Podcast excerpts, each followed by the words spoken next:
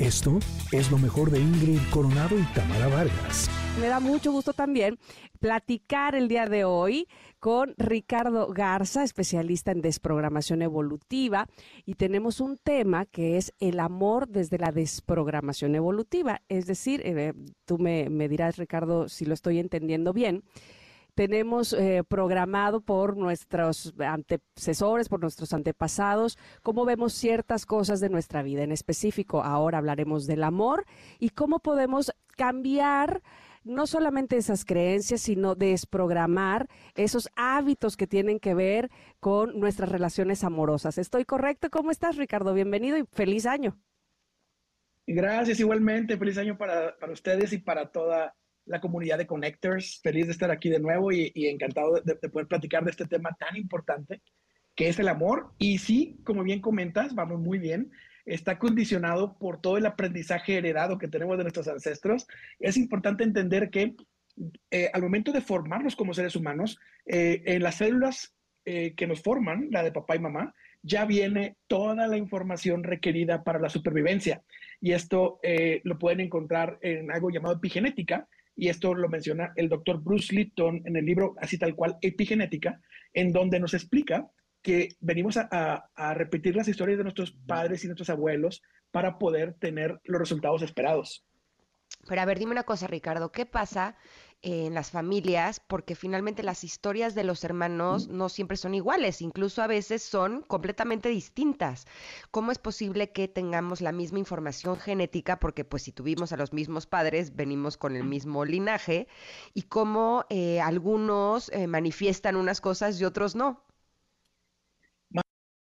Oportunidad de explicar y ampliar un poco más. Mira, eh, hay algo que se llama dobles, es decir, a quién repetimos. Esto lo descubre el psicólogo francés Marc Frechet y nos dice, ok, estamos repitiendo historias, porque ya, ya estaba previo la psicogenealogía, que es de lo que estamos hablando, la repetición inconsciente.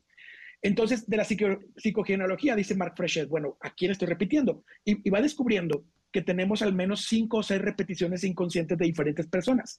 Entonces, por ejemplo, yo repito la historia quizás de mi papá, en términos económicos, quizás de mi mamá en términos de, pareja, quizás de, un tío mío en, otro sentido. Y quizás yo, por ejemplo, yo repita a mi mamá y luego mi hermano repite a mi abuela y el otro hermano repite a alguien más. Entonces hay muchas posibilidades, por eso si no la vida serían idénticas, eh, y hay muchas posibilidades de cómo repetir las historias. Pero también hay algo bien importante a conocer, que son las polaridades. Un programa, por ejemplo, un programa de separación, Imaginemos que, venimos con una programación de separarnos. Y tiene dos posibilidades de expresión. Una, me separo igual que mi ancestro, o la polaridad es totalmente opuesta, que es me quedo aunque no esté cómodo, aunque no sea feliz. Mm. Y no me puedo separar por ninguna razón. Entonces, aparte de considerar a quién estamos repitiendo, también debemos de considerar, bien importante, en qué polaridad me encuentro. Oye, ¿y qué tanto influye? Supongo que mucho, no solamente esto que digamos que, es la epigenética, que traemos ya de por sí, sino eh, el ejemplo, porque yo de repente me encuentro y me escucho sobre todo eh, contestándole a mi esposo de la manera que mamá le contestaba a papá, ¿me explico? Totalmente. Eh, ese es el, más común que vemos nosotros en, en, nuestras sesiones de terapia, es la repetición inconsciente de la vida de pareja de nuestros padres. Y mira, aquí es algo bien importante. Todos, y esto lo decía Sigmund Freud, todos nos casamos con una versión de papá o mamá o los dos. ¿Para qué hacemos esto? ¿Para qué llegamos siempre a este punto? Porque no hay manera de que no sea así. Eso es algo bien importante, porque inclusive, no solamente en pareja, mis amigos, en mi trabajo, eh, las personas que se encuentran en mi trabajo representan a alguien de mi familia. Nadie está en mi vida a largo plazo si no representa a alguien en la misma programación inconsciente que, que, mi propia familia. Oh. Entonces, por ejemplo, siempre nos encontramos en la pareja el espejo de papá y mamá. Y siempre va a ser así. Entonces, eh, yo voy a repetir siempre la historia porque estoy repitiendo la pareja. Entonces, puede ser mi padre, puede ser mi madre y puede ser ambos en diferentes características. Sí, ahora dime algo. vamos a hacer una suposición que una persona vivió en un entorno familiar eh, puede ser violento o disfuncional o tóxico, ¿no? Complicado. Y entonces, según lo, lo, que tú nos estás compartiendo, es muy probable que se sienta atraído o atraída por una pareja o por una eh, persona que sea potencialmente pareja, que tenga estas mismas características, ¿no? Que sea conflictivo, que sea difícil y demás.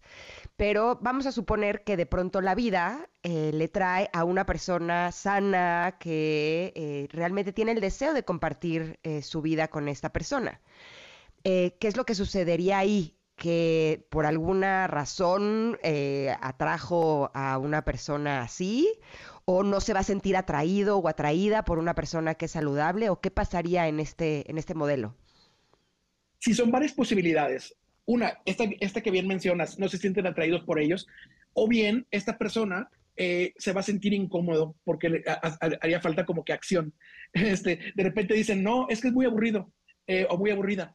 Y sí, eh, en realidad no, estarían soportando. ¿Cuál es el, el, problema aquí? Que puede ser también la polaridad. Por ejemplo, si, si una persona que tiene una historia en su familia de parejas violentas, quizás esté en la polaridad positiva de tener una pareja tranquila y también quizás lo disfrute mucho. Entonces, eh, muchas veces, mm. fíjate, es que muchas veces decimos, yo no voy a cometer el mismo error que mis padres y lo decimos desde niños. Yo no voy a tener una pareja que sea así. Cuando lo decimos desde niños, porque pasa también en el, alcoholismo. El programa del alcoholismo tiene dos expresiones, o igualmente alcohólico o completamente abstemio. Y de repente las personas dicen, desde niño dicen, lo que pasa es que yo decidí jamás eh, tomar igual que mi padre. Pues no lo decidimos. Me tocó en fortuna vivir, vivir la, la, parte opuesta. ¿Tú crees que tu hermano no quiso haber decidido eso o tu primo no quiso haber decidido eso? O sea, eh, y, también se le pregunta a la persona, ¿quisieras una pareja violenta? ¿Pero eso me tocó? ¿O hay algo que es lo que hace que lleguemos a ese punto? Es un bingo. Neta. Es una lotería. sí. Así. Lástima, Margarito, te, tocó vivirla con la experiencia violenta. Todo, todo se puede arreglar. Es que si te fijas, ese tipo de personas siempre atraen el mismo tipo de personas, parecen un imán. Entonces es lo que, lo, lo, que tienes que estar experimentando. Y luego les toca a alguien tranquilo y no se sostiene la relación. Es bien extraño, pero es parte del comportamiento humano, es parte de la complejidad de cómo funcionamos, pero todo se puede resolver. Estamos platicando con Ricardo Garza sobre el amor desde la desprogramación evolutiva. Y ya hablábamos, Ricardo, de cómo, eh, bueno, influye, por supuesto, eh, epigenéticamente todo lo que vivimos, eh, en este caso hablando especialmente del amor, por nuestros ancestros, por nuestros antepasados y demás. Pero pero no nos podemos quedar muchas veces o no queremos quedarnos muchas veces con esto fue lo que me tocó y este ni modo, así aguántenme, ¿no? Y así me tengo que aguantar. Evidentemente podemos desprogramarnos, pero ¿cómo lo hacemos, Ricardo? Claro que sí, aquí es muy importante primero entender que estamos hablando del inconsciente. El inconsciente es, es, aquello que nosotros pues no podemos ver porque es consciente y tal cual. Entonces, como yo no lo puedo ver, es, fíjate que es bien, bien, bien raro y bien común, de hecho, pero muy, muy, extraño, el hecho de que repetimos tantas cosas del matrimonio muy cerquita de nuestros padres y ni siquiera lo podemos ver. Ahí nos damos cuenta que estamos en pleno inconsciente y luego vemos chispazos. Ah, dije una frase a mis hijos o le dije una frase a mi pareja o algo así, más sin embargo, no, no nos damos cuenta de la gran cantidad de información que estamos repitiendo. Como estamos hablando del inconsciente, lo primero que tenemos que hacer es tomar conciencia.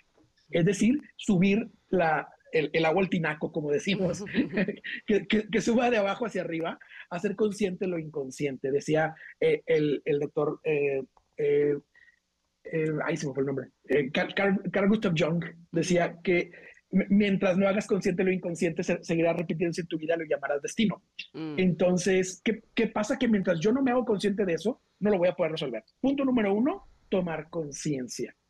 Punto número dos, hacer, hacer consciente que es un programa heredado y que no es mío. Pero, punto número tres, ver qué aprendizaje me lleva. ¿Para qué se está repitiendo? No por qué. ¿Por qué me lleva víctima? ¿Para qué me lleva soluciones? ¿Para qué estoy repitiendo la historia de mis ancestros? Y ahí es donde, teniendo esa respuesta, yo puedo cambiar ahora sí mi inconsciente. Comienzo a generar frases de, crecimiento para mí mismo. Ok, ya aprendí esto, ahora voy a determinar eh, algo diferente para mí. Por ejemplo, no ya aprendí que mi madre se sentía desprotegida, necesitaba un hombre protector al extremo de ser golpeador o agresivo. Y luego he aprendido que no necesito protección de nadie. Me abro al universo a una relación de amor más positiva. Esto repitiéndolo al menos una vez al día durante 30 días. Ahora, la pregunta del millón. Si estás acostumbrado, porque toda tu vida lo que has tenido es cierto tipo de relación, eh, ¿no te vas a aburrir con una relación diferente? Sí, totalmente sí. Fíjate en donde no está esa pasión y esa adrenalina y ese... Sí, totalmente. La gente es lo primero que dice cuando sanan. Eh, tengo un video maravilloso, que, se llama los, sueños cumplidos duelen, porque hay muchas quejas de personas que cumplieron lo, que me pidieron en terapia. Entonces, eh, sí, sí se sufre, porque luego se pone, se torna aburrido para ellos, eh, no ven acción y sí, totalmente, totalmente. Esto que, les comenté no es como se maneja una sesión de terapia, nada más que allá llegamos muy profundo al inconsciente. Esto es para ayudar a los connectors a que puedan eh, dar los pasos por sí mismos. Oye, y entonces querrá decir que si no nos desprogramamos, podríamos estar eh, heredando, no sé si sea la palabra, a, nuestros hijos esta epigenética o aunque nos desprogramemos, ya van con eso?